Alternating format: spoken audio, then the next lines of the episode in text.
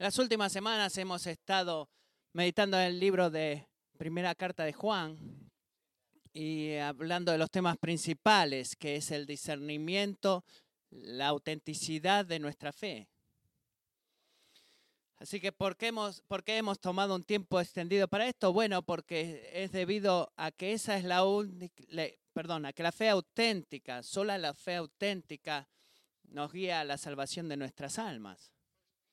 Primera de Pedro 1, versículo 7 dice que la prueba de la genuinidad de nuestra fe es más preciosa que el oro que perece, aunque probado por fuego. Y luego dice el versículo 9 que obteniendo como resultado de su fe, el resultado final de la, de la fe, la prueba genuina de la fe, es la salvación de sus almas. Así que en esta mañana, iglesia, y en cada día no hay nada, y, lo digo en serio, no hay nada más importante para ti y para mí que evaluar la autenticidad de nuestra fe.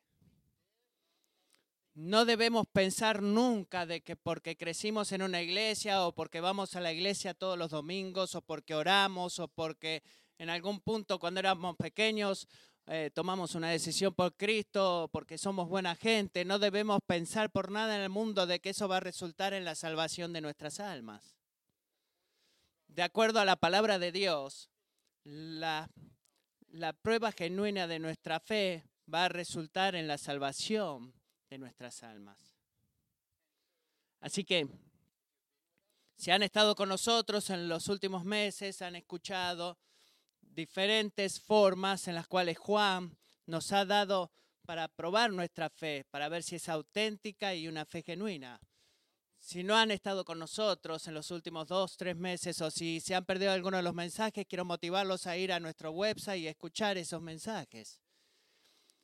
Esto es algo que tenemos que escuchar, tenemos que evaluar, tenemos que entenderlo bien. La prueba no puede ser más alta Así que quiero llegar, llegamos hoy a una parte interesante de la escritura en Primera de Juan, que es la prueba del Espíritu. Cuando primero lo lees o lo escuchas, quizás tienes la reacción que yo he tenido.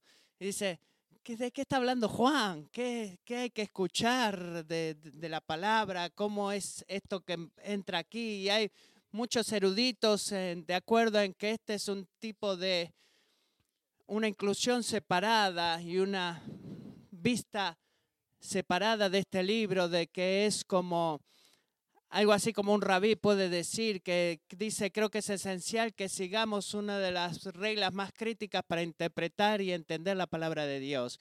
Y esa es de que interpretamos y leemos cada sección de la palabra de Dios en el contexto en el cual ha sido escrita.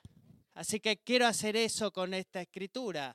Es posible de que tomemos estos seis versículos y lo interpretamos de una forma muy ligera, pero quiero interpretar estos seis versículos en el contexto de lo que hemos estado estudiando en la primera carta de Juan.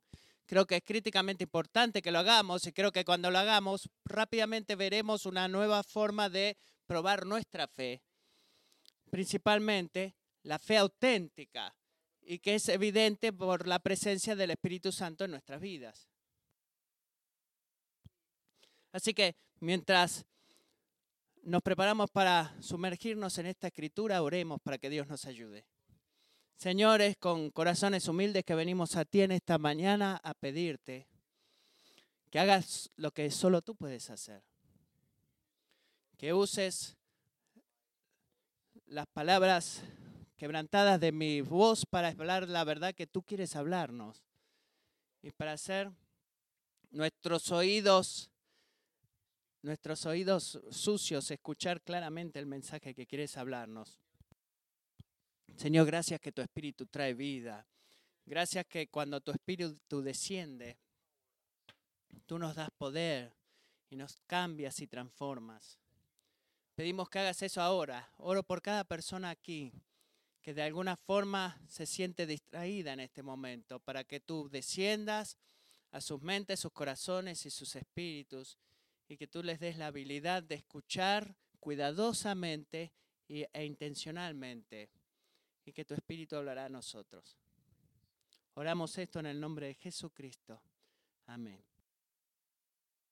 Así que mientras observamos este pasaje, quiero dar un paso hacia atrás. Recuerdan que esta carta que Juan escribió no fue escrita con capítulos y versículos, así que creo que debemos dar un paso atrás. Si, miramos al versículo anterior de los que vimos ahora, capítulo 3, 24, la última parte de ese versículo, vemos que dice, y en esto sabemos que Él, Dios, permanece en nosotros por el Espíritu que nos ha dado. Así que es algo increíble que Él está diciendo acá y está hablando de el amor increíble de Dios por nosotros y el compromiso de Dios por nosotros. Y nos dice que el Espíritu Santo es el, Espíritu auténtico que Dios nos da como prueba o como seguridad de que Dios permanece en nosotros. Ahora, estoy seguro que estarás de acuerdo conmigo que nos da mucha más confianza y comodidad saber de que Dios eh, recuerden que el Espíritu Santo no es una fuerza externa, sino que el Espíritu Santo es Dios, uno de los miembros de la Trinidad. Y saber que Dios está en nosotros y que permanece en nosotros significa que nos ama, que está con nosotros y siempre nos va a sostener y que nunca nos abandonará, que Él es siempre bueno con nosotros y que Él nos va a llevar a casa. Esto dice que el Espíritu Santo, dado a nosotros, es la prueba de el amor abundante de Dios por Dios, eh, por ti y por mí. Y vemos un tema similar en Efesios 1.14 cuando habla de la promesa del Espíritu Santo, que es nuestra garantía de nuestra herencia hasta que la adquiramos posesión de eso. Así que vemos que el Espíritu Santo es dado a los cristianos como seguridad de que Dios permanece en nosotros ahora y nuestra seguridad de nuestra herencia que un día heredaremos, que es la vida eterna. Ese es el Espíritu Santo dado a nosotros. También es obvio que cuando miramos estos seis versículos que vimos en esta mañana, que el Espíritu Santo no es el único espíritu que puede tener influencia en la vida de una persona. En este pasaje no solamente habla del Espíritu Santo o el Espíritu de verdad, como también es llamado, sino que también habla del espíritu del anticristo o el espíritu de error. Y tú y yo, se nos requiere a ti y a mí que probemos los espíritus para ver si somos guiados por el espíritu, el Espíritu Santo de Dios, el cual nos lleva a la fe auténtica en Jesucristo, dándonos seguridad de nuestra herencia eterna, o si quizás somos guiados por los otros espíritus resultando en una falta seguridad de la fe y en una falta, falsa, perdón, seguridad de nuestra herencia eterna. Ahora, tengo dos billetes de 5 dólares que le quiero mostrar. Acá hay un billete de 5 dólares. Y acá está el otro. Me pregunto si alguno puede decirme cuál es el auténtico. Este, ¿verdad? Gracias, Charlene. Gracias, muchas gracias. Este es el billete auténtico y estás, de, estás en lo correcto. Puedes ganarte este. ¿Cómo podemos saber que este es el billete auténtico de 5 dólares? Bueno, lo sabemos porque eh, estamos acostumbrados, conocemos el billete, conocemos el tamaño, conocemos los colores, conocemos la impresión, vemos las marcas y en este billete, incluso lo puedes sentir. Si lo miras verdaderamente de cerca, hay muchas características de autenticidad eh, eh, creadas en este billete para que incluso cuando sea falso, mejor que este, incluso podamos seguir diciendo cuál es el billete auténtico. Este pasaje en esta mañana creo que se nos ha dado o nos da tres marcas de autenticidad del Espíritu Santo. Versículo 2 dice, en esto ustedes conocen el Espíritu de Dios. Y creo que podemos y debemos evaluar nuestras vidas por la presencia de estas tres marcas de autenticidad, las cuales están presentes o su presencia indica la presencia del Espíritu Santo en nuestras vidas y como resultado se nos puede dar confianza de nuestra seguridad de fe y certeza de la garantía de nuestra herencia. Las tres marcas de autenticidad del Espíritu son, de que Él nos guía a confesar a Jesucristo. Él nos permite de escuchar y creer. Y Él nos da el poder para vencer. Así que la primera marca de autenticidad que vemos acá, por la cual podemos probar si somos guiados y por el Espíritu de Dios, se nos da en los versículos 2 y 3, mírenlos conmigo. En esto ustedes conocen el Espíritu de Dios. Todo espíritu que confiesa que Jesucristo ha venido en carne es de Dios. Y todo espíritu que no confiesa a Jesús no es de Dios, y este es el espíritu del anticristo. Así que lo que vemos acá es un tipo de prueba que dice sí o no. Cada espíritu que confiesa a Cristo que vino en la carne viene de Dios.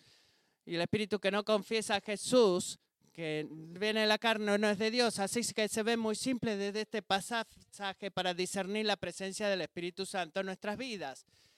Es una persona que confesa a Jesús, Cristo que vino en la carne, y confiesa que es el Hijo de Dios son guiados por el Espíritu Santo, lo que significa que están viviendo con el Espíritu Santo o son nacidos de nuevo.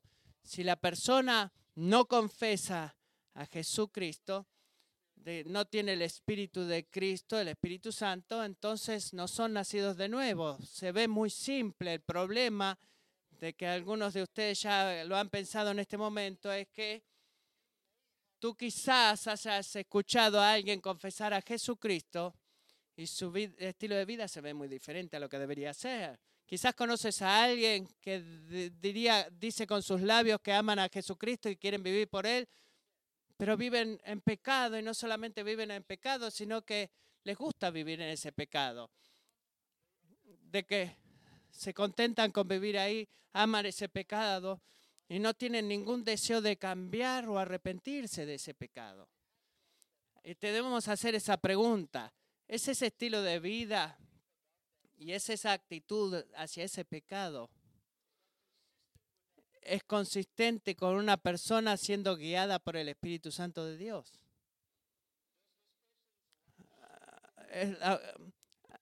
la vida de esta persona muestra fe auténtica en Jesucristo? La respuesta es no. Incluso aunque las palabras de ellos confiesen a Jesucristo, no están dando el fruto como resultado de la vida transformadora que vivimos, como resultado de que el Espíritu Santo de Dios habita en nosotros. Y podemos concluir de que esa persona no tiene una fe eh, salvadora auténtica. Así que tenemos un problema acá.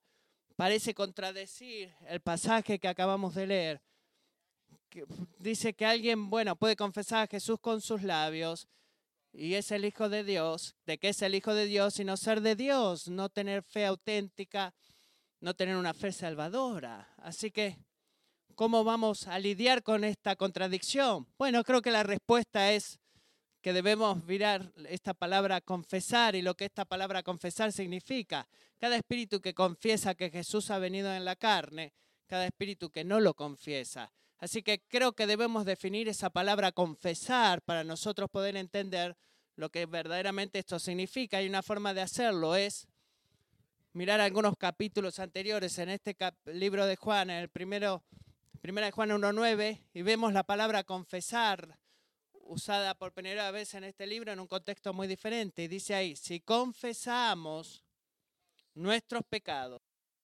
él es fiel y justo para perdonarnos los pecados y limpiarnos de toda maldad. Ahora, ¿qué crees que esto significa? ¿Crees que significa que si me encuentro a mí mismo en pecado y veo un pecado en mi vida, eso quiere decir que voy a Dios y digo, bueno, Señor, eh, he pecado, estoy enojado, perdón. Y el resultado de eso será de que Él perdonará nuestros pecados y nos limpiará de toda maldad. No creo que sea así. Creo que tú estás en lo correcto. Creo que la confesión de pecado es más de que simplemente decir las palabras, oh, sí, lo veo, he pecado. Y hay una gran diferencia entre mencionar mi pecado y confesar mi pecado. Confesar envuelve honestidad, eh, dolor en el corazón, gentileza, eh, quebrantamiento y un entendimiento de lo que el pecado verdaderamente es. Y tenemos un gran ejemplo de esto cuando viviramos la vida de David y vemos muchos ejemplos, ejemplos en la vida de David, pero hay un gran ejemplo del Salmo 51 y quiero leer algunos versículos de ese salmo. Escuchen a la confesión del pecado de David en este salmo. Empezando el versículo 1 dice, ten piedad de mí, oh Dios, conforme a tu misericordia, conforme a lo inmenso de tu compasión, borra mis transgresiones. Lávame por completo de mi maldad y límpiame de mi pecado, porque yo reconozco mis transgresiones y mi pecado está siempre delante de mí. Contra ti, contra ti solo he pecado y he hecho lo malo delante de tus ojos, de manera que eres justo cuando hablas y sin reproche cuando juzgas. Versículo 9. Esconde tu rostro de mis pecados y borra todas mis iniquidades. Crea en mí, oh Dios, un corazón limpio y renueva un espíritu recto dentro de mí. No me eches de tu presencia y no me quites de mí y no quites de mí tu Santo Espíritu. Restitúyeme el gozo de tu salvación y sosténme con un espíritu de poder. David entendió lo que la confesión de pecado significaba. Él entendió que él pecó contra el Dios Santo y que su pecado era malo ante los ojos de Dios. Él verdaderamente estaba dolorido por eso. Él humildemente pidió por perdón y por restauración, suplicando a Dios que no remueva su espíritu de su vida. Esa confesión es tanto más que solo palabras eh, que dicen, oh, sé que pecado.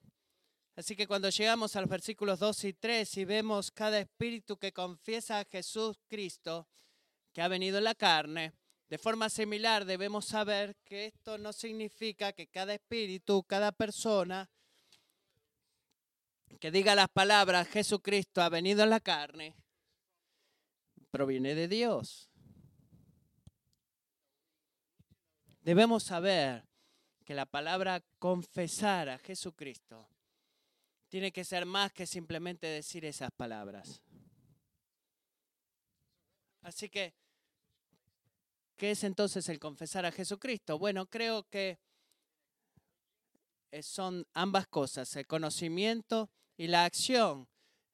Creo que el conocimiento, el confesar a Jesucristo, es un reconocimiento de que tú y yo somos pecadores y que estamos separados de Dios debido a nuestro pecado y que nunca podemos en nuestra propia fuerza o bajo nuestros propios méritos ser aceptados por Dios, de que no podemos heredar vida eterna y que Jesucristo, el Hijo de Dios, vino a la tierra como nuestro Salvador. Creo que es un reconocimiento humilde de que Jesús ha sido perfecto, sin pecado, y tomó tu pecado y mi pecado sobre sí mismo y el castigo asociado con esos pecados. Y en lugar de nuestro pecado, Él ha dado su vida perfecta o su justicia perfecta. Así que un día estaremos delante de Dios, el justo. Y así que el justo será sin pecado. Así que confesar a Jesús no es solamente el reconocimiento de estas verdades, sino que también es una acción.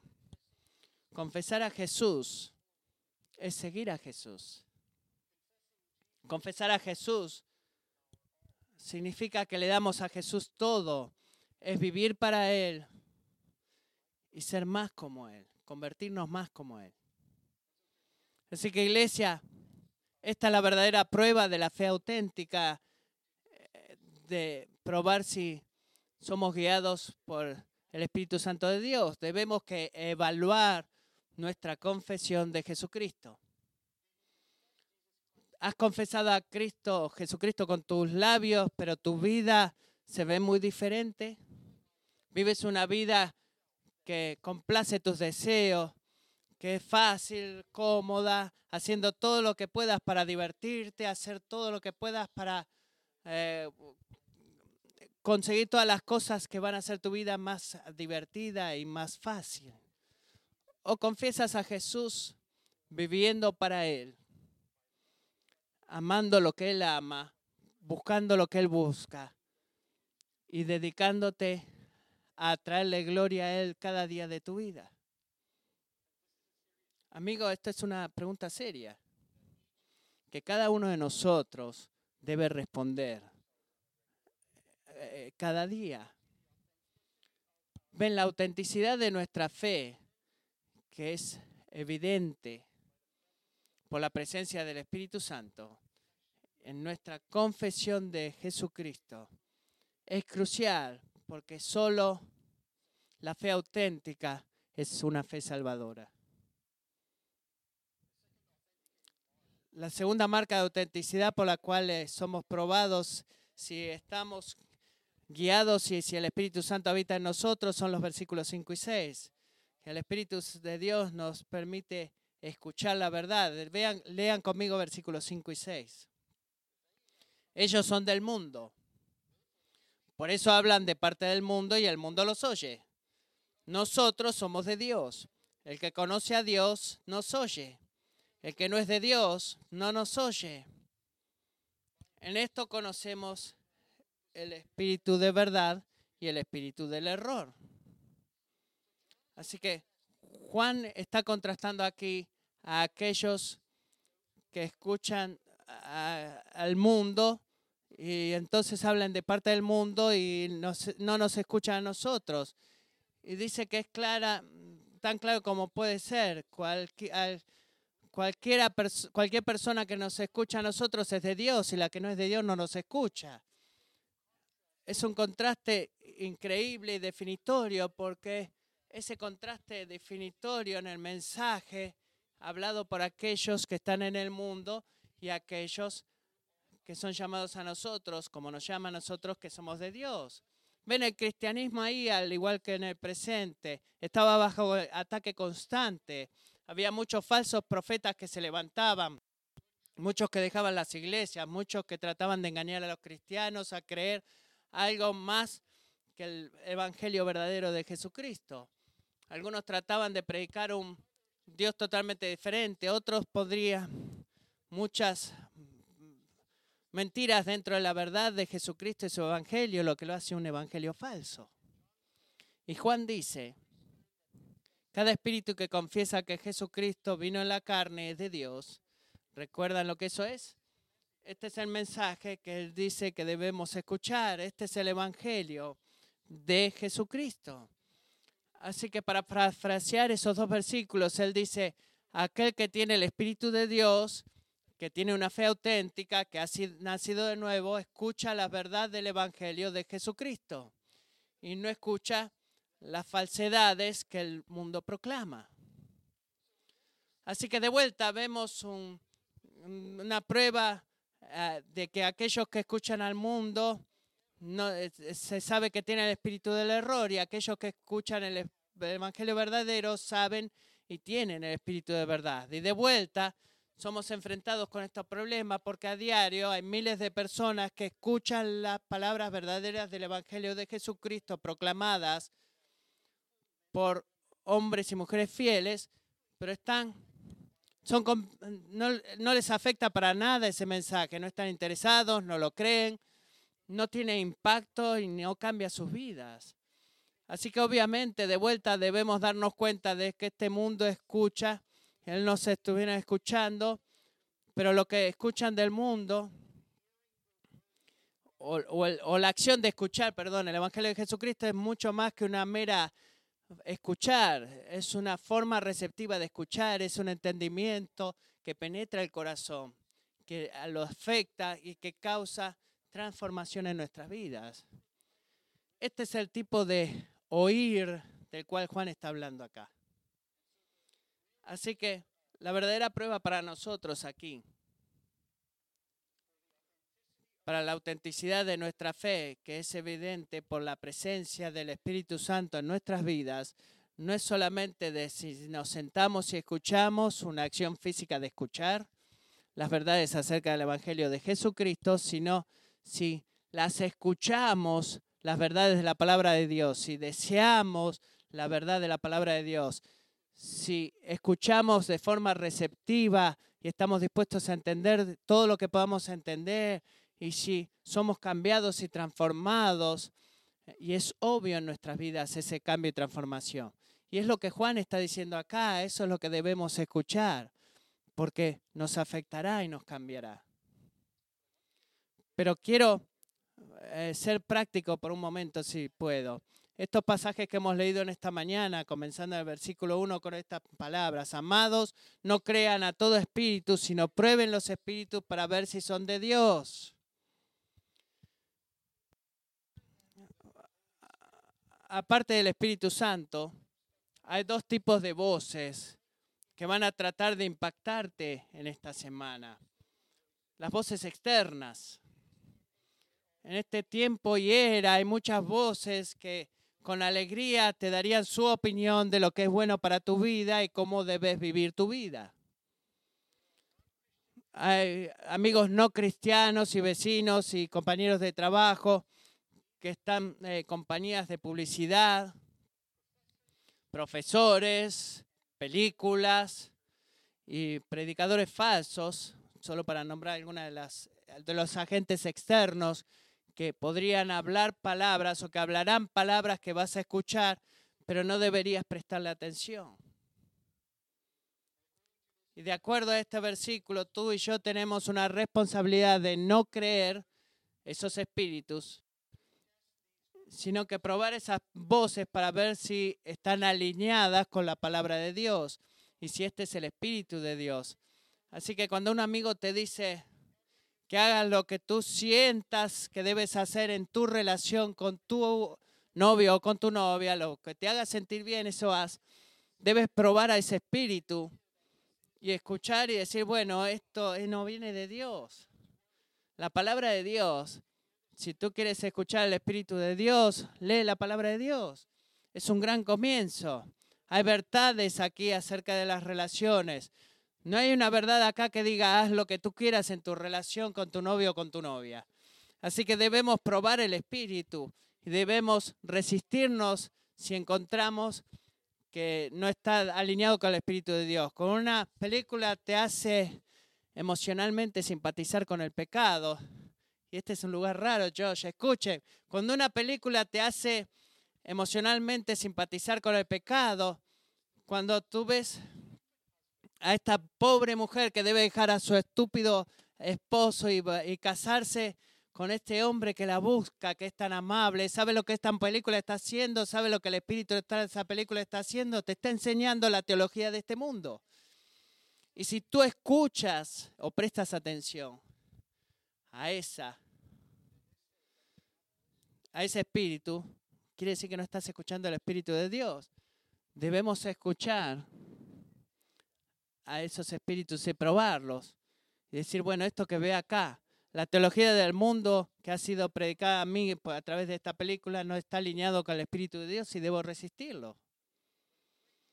Y lo que un, un pastor que no está dispuesto a ni siquiera escuchar la palabra, usar la palabra pecado cuando predica, sino que usa la palabra error, no le des a él tus oídos, porque si él no entiende la doctrina del pecado, él no va a poder entender la doctrina de la gracia y la salvación a través de la fe solamente. Y el evangelio que él predica no es el verdadero evangelio de Jesucristo. Esos son algunos ejemplos de las voces externas que tratarán de impactarte en esta semana para que vivas de una forma determinada están las voces internas, si tú eres humano, estoy seguro que tú estás al tanto de la cantidad de voces que nos hablan eh, diariamente en nuestras mentes. Tú no eres lo buenamente, suficientemente buena como esposa, tú eres un padre horrible, tú siempre le fallas a tus hijos. Dios no es verdaderamente bueno. Si Él fuera bueno, no permitiría que mi hija se hubiera escapado de la casa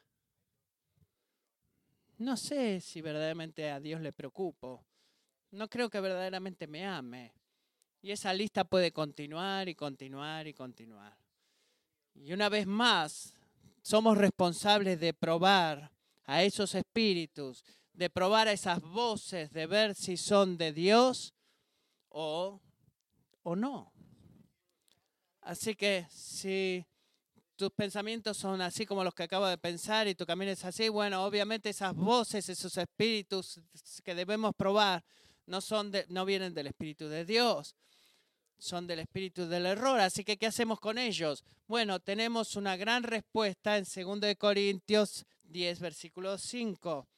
Debemos destruir especulaciones y todo racionamiento altivo que se levanta contra el conocimiento de Dios y poner todo pensamiento en cautiverio a la obediencia de Cristo. Hay solamente una forma de llevar cautivo estos pensamientos y es la misma forma en la cual Jesús lo hizo cuando él enfrentó a Satanás en el desierto y es a través de la palabra de Dios y la verdad de la palabra de Dios. Así que debemos destruir estos argumentos en nuestras mentes. Debemos tomar cautivos estos pensamientos leyendo, meditando, memorizando, y hablando la verdad de la palabra de Dios contra estos espíritus falsos, estas voces falsas que nos hablan. Así que cuando tú tienes el pensamiento de que Dios no es bueno para mí, mira en el problema que estoy, debes decirle a tu propia alma que Romanos 8, 28 dice que sabemos que para los que aman a Dios, todas las cosas cooperan para bien. Esto es incluso los tiempos difíciles. Esa es la verdad que debemos hablar nosotros mismos y cuando escuchas la mentira en tu mente de que Dios no te ama, debes destruir ese pensamiento. Como dice Jeremías 31:3, desde lejos el Señor se apareció y le dijo, con amor eterno te he amado, por eso te he sacado con misericordia. Esa es la verdad, ese es el Espíritu de Dios. Esas son las voces que debemos escuchar. Y esas son las cosas que... Y, las bolsas falsas son las que debemos resistir de los espíritus de error que hablan a nosotros. Iglesias, no debemos permitir palabras externas o internas que no son bíblicas, que, que con libertad arruinan nuestras mentes. Debemos probarlas y capturarlas a la obediencia de Jesucristo.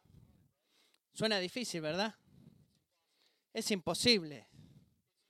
Es imposible para ti y para mí hacer esto por nosotros mismos. Pero es posible a través del Espíritu de Dios. Escuchen esta maravillosa palabra de aliento en el versículo 4 de nuestro pasaje de esta mañana. Primera de Juan 4:4. Hijos míos. Él está hablando a los cristianos de una forma muy tierna, Dice, hijos míos, ustedes son de Dios y han vencido a los falsos profetas, porque mayor es aquel que está en ustedes que el que está en el mundo. Esto es profundo. Él dice, si la autenticidad, de nuestra fe es evidente por la presencia de la actividad del Espíritu Santo en nuestra vida, lo que significa que si tú confiesas a Jesús, crees en quién es Él, vives para Él, devoto hacia Él, amándole, si tú escuchas la verdad de la palabra de Dios receptivamente y permites que penetre a tu corazón y te transforme, si tú tomas cautiva las palabras pecaminosas y falsedades que y les hablas la verdad de Dios a esas palabras falsas, entonces tú has vencido. Y tú has vencido por el poder del Espíritu Santo de Dios que vive en ti. Qué gracia tan grande. Nunca vamos a poder hacer esto, pero Él nos da el poder para hacerlo. Así que la pregunta es, debe ser cuál. ¿Cuál es la pregunta? ¿Vencer a quién? ¿A quién debemos vencer? Dice, si tú eres de Dios, los has vencido a ellos. ¿Quiénes son ellos? Así que el Espíritu de Dios nos ayuda a vencer los espíritus del anticristo que constantemente tratan de convencernos externamente, internamente, de que Jesucristo no es el Hijo de Dios, de que Él no es merecedor de vivir para Él, que no es bueno y que no puedes confiar en Él y que tú no eres lo suficientemente bueno y que tú es un fracasado, de que tú vas a perder en cada manera que trate de buscar a Dios. Y el Espíritu de Dios nos ayuda, ayuda a vencer al espíritu de error, que nos ayuda a ver la verdad y nos ayuda a, vencer a esos, a esos errores que nos piden que no amemos la palabra de Dios y que no la sigamos. Iglesia, nosotros nunca podemos vencer estos espíritus por nosotros mismos. Pero Él, el que vive en nosotros, el poderoso y santo Espíritu de Dios, Él es más grande, infinitamente más grande del Espíritu que está en el mundo. Así que lo vencemos diariamente por Él, venciéndolo por nosotros. Y qué gracia que es esa. Quiero terminar diciéndole a los que están aquí en esta mañana que cuando tú eres honesto contigo mismo en esta mañana, tú no tienes seguridad de una fe auténtica, porque tú no ves evidencias de la presencia del Espíritu Santo en tu vida. A esas personas les quiero decir esto. Si tú eres honesto contigo mismo y te encuentras a ti mismo eh, dentro de estas categorías de que quizás tú verdaderamente no creas que Jesús es el Hijo de Dios, crees que vino no crees que vino a la tierra como hombre para llevar el pecado al mundo, que Él fue completamente hombre, completamente Dios. Quizás, quizás tú no creas eso para nada, o quizás tú digas que Jesús es el Hijo de, es verdadero, y quizás incluso digas que es el Hijo de Dios. Pero cuando miras tu vida, sabes que tu vida verdaderamente no expone la evidencia de tu confesión. O quizás no tienes apetito por la palabra de Dios. No tienes deseo de estar en la iglesia y escuchar su palabra predicada o escuchar este, los sermones en internet o quizás has escuchado que el evangelio, quizás escuchaste el evangelio de Jesucristo cientos de veces, pero son como palabras vacías que vienen a tus oídos. Y no ha habido cambio en tu vida, no ha habido transformación en tu vida. Y como tú vives y la forma en que vives no está de acuerdo al Espíritu de Dios que dice que vive en ti. Déjame decirte, y empezando con esto, estoy tan agradecido por cada hombre y mujer y niño que el día de hoy esté aquí, que tenga esos pensamientos. Estoy agradecido porque si tú has tenido ese pensamiento esta mañana, si has visto tu propia vida y dices, no tengo una fe auténtica, o la autenticidad, de mi fe está fallando, las evidencias de la presencia del Espíritu Santo está faltando ahí. Quiero decirte por qué estoy agradecido. Estoy agradecido porque si tú piensas eso, es ya mismo una señal de que el Espíritu de Dios está teniendo un impacto en tu vida porque no hay manera en que cualquiera de nosotros alguna vez podamos darnos cuenta de nuestra condición pecaminosa delante de Dios sin que Dios nos ayude a ver nuestra condición pecadora delante de Él. Nuestros corazones, nuestros corazones son malvados y preferimos vivir para nosotros que para Dios. Así que si tú estás en esta mañana y estás en una de esas categorías o muchas otras, sabe esto, de que hay prueba en tu vida esta mañana de que Dios a través de su Espíritu Santo eh, te está hablando. Así que la pregunta que tú debes quizás hacerte es, bueno, ¿qué debo hacer con esto? Bueno, creo que hay una sola cosa para hacer cuando nos encontramos a nosotros mismos en el lugar en el cual nos damos cuenta que no tenemos una fe salvadora auténtica. Y eso es hacer lo que David hizo en el Salmo 51. Así que si tú estás en una de esas categorías, quiero animarte a acercarte a Dios en la forma más sincera que puedas y pedirle perdón. Pedirle que te ayude. Decirle que has visto a tu vida y no ves una fe salvadora y que estás deseoso de tener una fe salvadora porque tú deseas saber que heredas vida eterna. Pídele que haga una obra regeneradora en tu vida que solamente Él puede hacer. Date cuenta de una cosa, si tú estás sentado aquí en esta mañana y piensas, bueno, quizás estoy en una de esas categorías, pero quizás no sea lo suficientemente bueno para Dios, date cuenta de una cosa, de que cada cristiano aquí en esta mañana, cada cristiano que alguna vez ha vivido, que ha tenido fe auténtica, ha comenzado como un enemigo de Dios. Cada uno. Y en esta mañana no hay nadie aquí que sea lo suficientemente malo para él o que alguien que se haya alejado de él tanto. Nadie que puede decir, mi pecado es tan una montaña tan grande que no puedo creer que Dios me pueda perdonar ese pecado. Él lo va a hacer, él perdonará ese pecado. Ese es quien es él. Jesucristo vino a salvar pecadores. Cada uno de nosotros ha nacido pecador. Él vino a salvar pecadores y no hay nadie que tenga tanto pecado que Jesucristo no pueda perdonar sabe esto, que tú no te puedes cambiar a ti mismo, tú no puedes salir de este lugar y pensar voy a arreglarlo. Tú no vas a poder cambiarte a ti mismo, tú no vas a poder vencer tu incredulidad o tu falta de deseo hacia Dios o por su palabra. Pero si tú humildemente te humillas delante de Él y le pides que te ayude, tú vas a ver en tu vida, y lo creo con todo mi corazón lo que te estoy diciendo, la tercera marca de autenticidad de la cual hemos estado hablando. Vamos a ver el Espíritu de Dios eh, activamente trabajando en tu vida y dándote el poder para vencer y te va a dar una fe salvadora auténtica, porque esa es lo que Jesús vino a hacer. Y porque es lleno de gracia y es un buen Dios. Que Dios haga eso por cada persona aquí en esta mañana que sabe que no tiene fe salvadora auténtica. Oremos.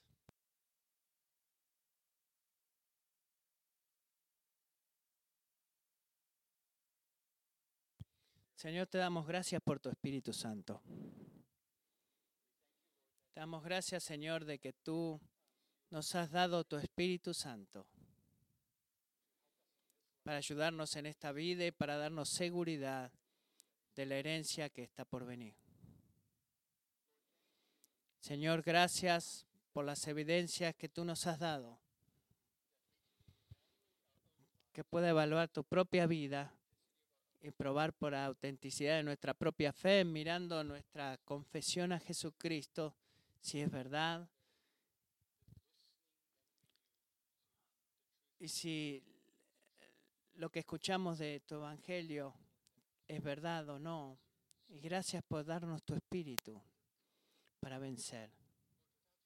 Señor, sin tu espíritu no seríamos nada. No tendríamos poder porque tú, que estás en nosotros, eres más grande de aquel que está en el mundo y tú nos ayudas a vencer. Espíritu, te necesitamos. Oro por cada hombre y mujer aquí en esta mañana que se ha dado cuenta que no tiene una fe salvadora auténtica y está enfrentado con la decisión en esta mañana. Voy a postrarme y comenzar a seguir a Jesús, no solamente cantar con mis labios, sino que voy a confiar en el Espíritu de Dios para que viva en mí, que impacte en mi corazón y que su efecto cambie mi vida. Señor, por cada persona esta mañana que está en esa lucha, Oro que tu espíritu les dé fe ahora en este momento para decir, yo voy a confiar en el Señor Dios para poder tener una fe salvadora auténtica. Voy a vivir mi vida por Jesucristo. Voy a pedirle que me ayude no a vivir para mí mismo, sino para vivir a Él, por Él. Señor, tu espíritu ahora, que tu espíritu impacte corazones, Señor, que te necesitan en esta mañana. Sí, Señor. Y todos te necesitamos, Señor. Oro que tu Espíritu Santo nos impacte a cada uno de nosotros a través de esta canción.